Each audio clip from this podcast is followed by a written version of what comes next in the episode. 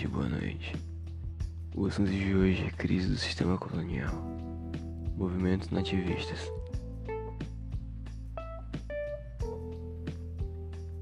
A formação de uma elite colonial privada de participação política incita a formação de movimentos que contestam o sistema colonial de forma específica, dando origem à dura repressão por parte das autoridades metropolitanas.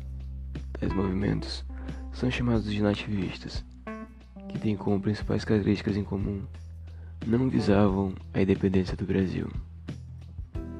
Primeiros a se rebelarem contra a autoridade portuguesa, porém em caráter pontual, sem contestar o sistema colonial como um todo. Não havia ainda sustentação ideológica para se propor um rompimento completo com a metrópole.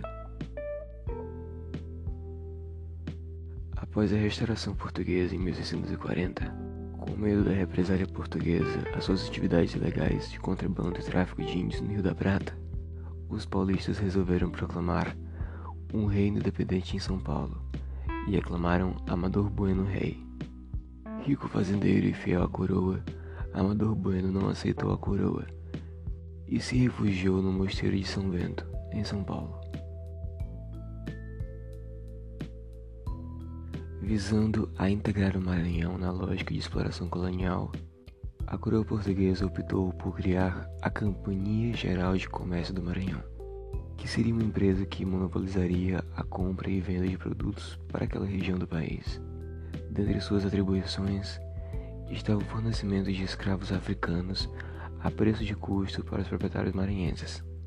No entanto, os maranhenses recebiam os escravos africanos e os revendiam para as regiões açucareiras, embolsando a diferença de quebra e ainda escravizavam os índios.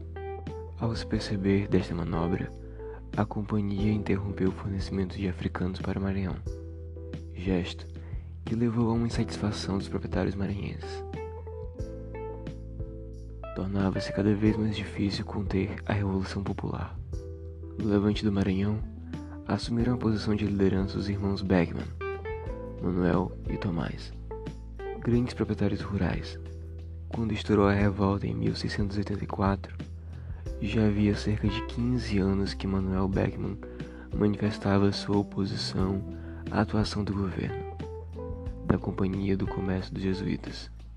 Por isso, os rebeldes vitoriosos o colocaram à frente da junta revolucionária que organizaram e foi só depois de um ano que o governo da metrópole reagiu, mas o fez de forma violenta, enforcou os principais chefes do movimento e assumiu o controle absoluto da capitania, mas extinguiu a companhia em 1685. Os bandeirantes paulistas que tinham descoberto as minas de ouro pediram ao rei que as terras das Minas Gerais fossem distribuídas entre eles exclusivamente. O rei não os atendeu, porque queria que o maior número possível de pessoas trabalhasse na mineração. Assim começaram as inimizades entre os paulistas e os emboabas, que é o apelido dado pelos paulistas aos forasteiros. Logo essa inimizade se transformou em luta. Em 1708, começaram os combates e os emboabas levaram a melhor, derrotando os paulistas na batalha chamada Capão da Traição. Os paulistas se retiraram das minas. A coroa interveio e criou a capitania de São Paulo e Minas do Ouro, estabelecendo direitos iguais entre os dois grupos. Olinda era o núcleo mais importante da capital de Pernambuco, enquanto Recife era um simples povoado. Mas desde o tempo dos holandeses, Recife vinha crescendo até que se tornou o maior centro comercial da capitania. Ali viviam ricos comerciantes, principalmente portugueses. Os holandeses, geralmente senhores de engenho e decadência, desprezavam-nos, chamando-os de mascates. Em 1709, Recife foi elevada à vila, e isso fermentou ainda mais o conflito, porque os holandeses temiam que isso desse aos recifenses a possibilidade de cobrar as dívidas de senhores de engenhos. Em 1710, houve uma tentativa de assassinato do governador, Quando este fugiu para a capitania da Bahia, os holandeses invadiram Recife.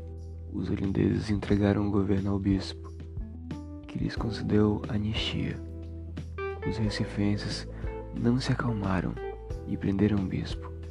A luta continuou até 1711, quando chegou um novo governador que intercedeu a favor dos habitantes de Recife, que confirmou a sua emancipação, mas a capital da capitania se manteve em Olinda.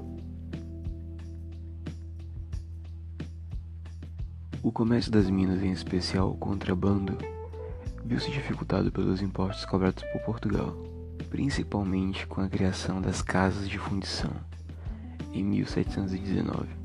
Logo no ano seguinte, em 1720, estourou uma revolta contra as exigências da coroa em Vila Rica, atual Ouro Preto, um dos mais importantes centros das Minas Gerais.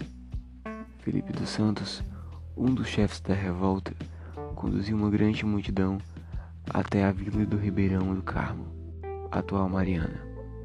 Lá, exigiram do governador das Minas, Conde de Assumar, que fossem diminuídos os impostos e fechadas as casas de fundição. O conde prometeu atender essas reclamações, por medo da multidão. Mas quando as manifestações se acalmaram, os soldados invadiram Vila Rica. Felipe dos Santos julgado como principal responsável pela revolta, foi enforcado e esquartejado. A Conjuração Mineira foi um movimento da classe dominante. Na verdade, a elite colonial, oprimida economicamente pela coroa, via na emancipação política a saída para os seus problemas. Por exemplo, Tomás Antônio Gonzaga, famoso como poeta Arcade, era ouvidor geral e Cláudio Manuel da Costa, também poeta, era rico proprietário e advogado.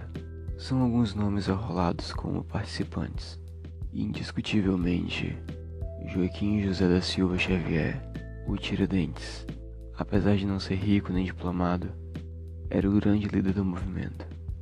No ano de 1788, esperava-se que, a qualquer momento, o novo governador, Dom Luiz Antônio Furtado de Mendonça, o Visconde de Barbacena desencadeasse a cobrança da derrama, ou seja, dos impostos atrasados. Seria a senha para estourar a revolução.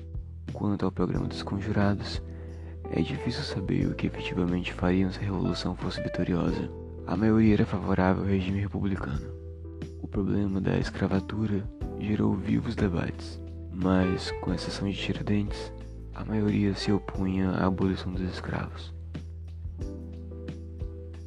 O coronel Joaquim Silveira dos Reis, português de nascimento, minerador, devia elevadas somas de impostos à coroa portuguesa. Descontente, participou de várias reuniões com os conjurados. Assustado com as pregações ousadas de Tiradentes, temendo ser envolvido, denunciou tudo ao Visconde de Barbacena. Silvério dos Reis foi enviado ao Rio de Janeiro, onde apresentou a denúncia ao vice-rei. Tiradentes, que estava no Rio, foi descoberto pelo delator e acabou sendo preso em maio de 1789. Em Minas, os demais conjurados foram presos um a um, lotando a cadeia pública de Vila Rica. Finalmente, a 18 de abril de 1792, foi lida a sentença aos conjurados. Uns deles foram condenados à morte e outros ao degredo. No dia 21 de abril de 1792, Tiradentes foi enforcado e, após isso, esquartejado.